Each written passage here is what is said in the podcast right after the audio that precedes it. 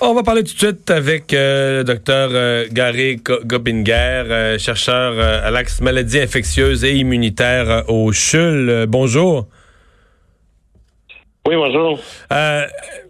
commençons par une question générale sur ces mesures. Est-ce que vous avez l'impression que le gouvernement fait les bonnes choses dans les bons délais? Absolument. Quand on parle d'anticiper, de, prendre des bonnes décisions au bon moment, pas de politique, mais euh, comme euh, comme expert sur les coronavirus, je peux vous dire que euh, de mon côté, je suis très satisfait et très content de voir ces, ces mouvements aussi clairs et aussi on peut appeler ça drastique d'un côté, mais écoutez, il faut que ça fasse une différence, puis il faut qu'on protège les, plus vulnérables, sans en, tout en informant toujours clairement euh, que c'est euh, c'est pas un, n'y a pas raison de paniquer, c'est pas un danger pour les gens en santé, pour les jeunes, pour les moins de 60 ans même. Euh, mais les autres, ils devraient vraiment faire plus attention. Mhm. Est-ce qu'on peut euh, encore espérer qu'avec euh, des mesures musclées, euh, je, mentionnais tantôt Singapour, où le nombre de cas a jamais explosé, peut-être un des seuls pays qui en a eu dès le début, mais on a réussi à contenir la propagation. Est-ce qu'on peut encore se permettre d'espérer ça ici, qu'avec de la discipline, des mesures prises on évite d'arriver un peu comme dans tous les pays d'Europe, où ça passe de centaines à des milliers? Écoutez, euh, Singapour, c'est un peu particulier. Hein? Ben, j'ai fait partie euh, longtemps de leur préparatif d'urgence d'un comité de, de, de, experts de, conseil. Puis euh, eux, ils sont vraiment dans un environnement spécial où ils ont euh, beaucoup, un peu d'espace à, à, travailler, si vous voulez. C'est très petit. Ouais, c'est quasiment, quasiment, un pays qui est une ville, là. Hein? C'est ça, c'est ça. Puis ça, ça, change beaucoup de choses. Écoute, ils ont des équipes volantes. Euh, qui, euh, qui peuvent se présenter à la porte puis décider d'envoyer de, de, des gens à l'hôpital. Euh, c'est ils, ont un niveau d'épidémiologie très élevé. C'est pas c'est pas nécessairement des choses qui seraient possibles ici. De un, juste par la géographie, on est un, pays, même une province beaucoup plus grande que Singapour, de, plusieurs fois. Puis on n'a pas la même culture, etc., etc. Faut pas brusquer les gens non plus. Faut pas forcer les gens. Il faut les informer puis que les laisser prendre des bonnes décisions mais en même temps, il faut s'assurer d'avoir euh, un environnement où les gens euh, écoutent les, euh, les conseils des agents de santé publique. C'est ça souvent qui est le défi. C'est quand, quand ça, ça fonctionne bien, tout fonctionne bien, sinon on a plus de difficultés. Maintenant, maintenant, il y a, y a des parce que j'entendais pour les, les, les, voyages, ça c'est un, aspect qui est un peu plus guéri pour moi dans la mesure où, écoutez, quand on regarde les chiffres de l'OMS, quand on regarde les chiffres, les gens à la frontière, là, on n'en arrête pas beaucoup qui sont infectés. Malheureusement, c'est dans autour de 10% maximum 20% Ça veut dire qu'il y a 80 à 90% des gens qui vont passer quand même. La raison, c'est qu'ils sont déjà infectés avant de se présenter, mais ils sont pas encore détectables. Mhm. C'est normal, ça, de ne pas pouvoir capturer tout le monde. Donc, la demande du gouvernement que toutes les personnes qui reviennent au pays se mettent en isolement volontaire pendant 14 jours, dans, ça, ça vous apparaît sensé dans la mesure où ils ne seront pas nécessairement détectables à l'aéroport?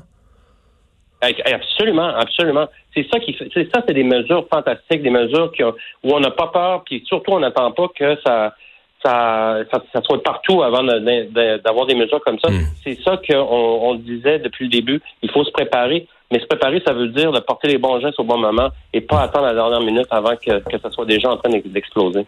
Bon, reste le cas, reste le cas, pour, ouais, reste le C'est ça, mais pour les frontières, c'est il y a aussi bon, il y a nos Canadiens qui reviennent, puis là on dit c'est pas facile à tester.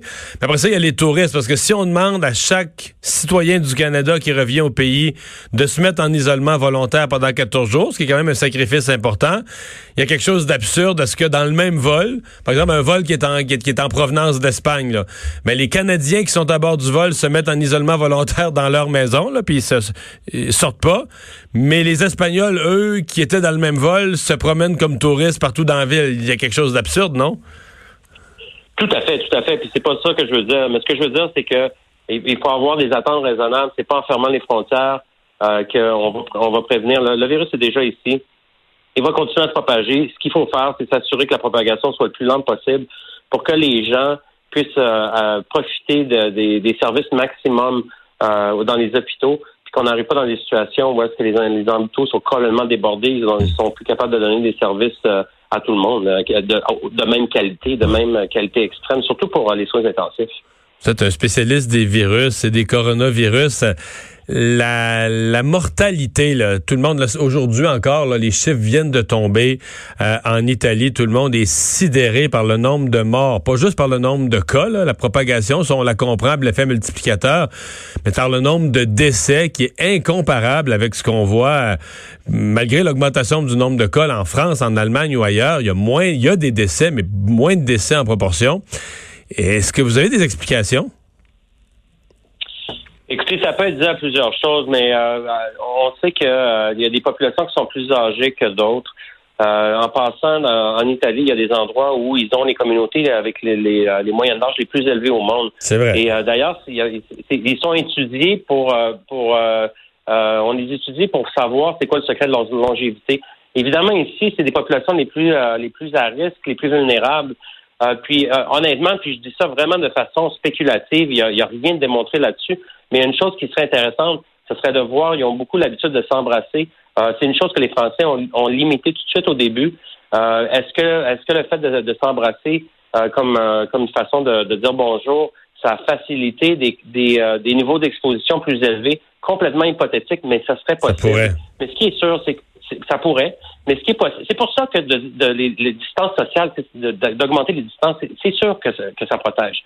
De garder son, son deux mètres de distance, ça protège de faire attention. Ça ne veut pas dire qu'on va pas être exposé, mais ça veut dire qu'on va, si on est exposé, on va être exposé à une, dose plus faible. Puis souvent, c'est ça qui fait la grosse différence entre une maladie qui va devenir sévère et euh, puis une maladie qui ne va pas devenir sévère. Quand on est dans le même, dans la même condition, si on est en forme, je parle pas de, si on met en, plus de ça des, des, facteurs de comorbidité, le diabète, des cancers, des, immunosupprimés, etc., mmh. etc.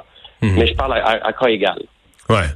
Euh, ce qui fait quand on regarde les populations plus âgées, mettons en Italie, ça nous ramène à dire qu'il faudrait pas qu'ici euh, le virus euh, débarque, que ce soit dans une, résidence pour personnes âgées, un même encore pire un CHSLD. Là, on serait en face d'un méchant problème de santé publique. Puis l'hôpital local serait rapidement, les, soins intensifs seraient rapidement débordés. Là. Tout à fait. C'est pour ça qu'il faut protéger les populations vulnérables, puis surtout les personnes âgées, surtout les personnes âgées avec des, euh, des facteurs de comorbidité. Euh, c'est pas les jeunes qui devraient paniquer puis euh, euh aller commencer à penser que c'est eux qui, vont qui vont avoir besoin de En fait, ça arrive, mais c'est très très faible. C'est des cas particuliers, exceptionnels. Mais il faut vraiment protéger les personnes âgées parce que si elle, quand, le, le virus qui rentre dans ces maisons-là, comme vous dites, à soins prolongés, euh, écoutez, euh, il y a des chances qu'on voit des, euh, taux de mortalité qui sont qui vont être élevés, puis ça va être très dur si on n'est pas capable d'éviter ça. Mais merci d'avoir été là, docteur Gary Cobinger, chercheur au CHUL. Merci.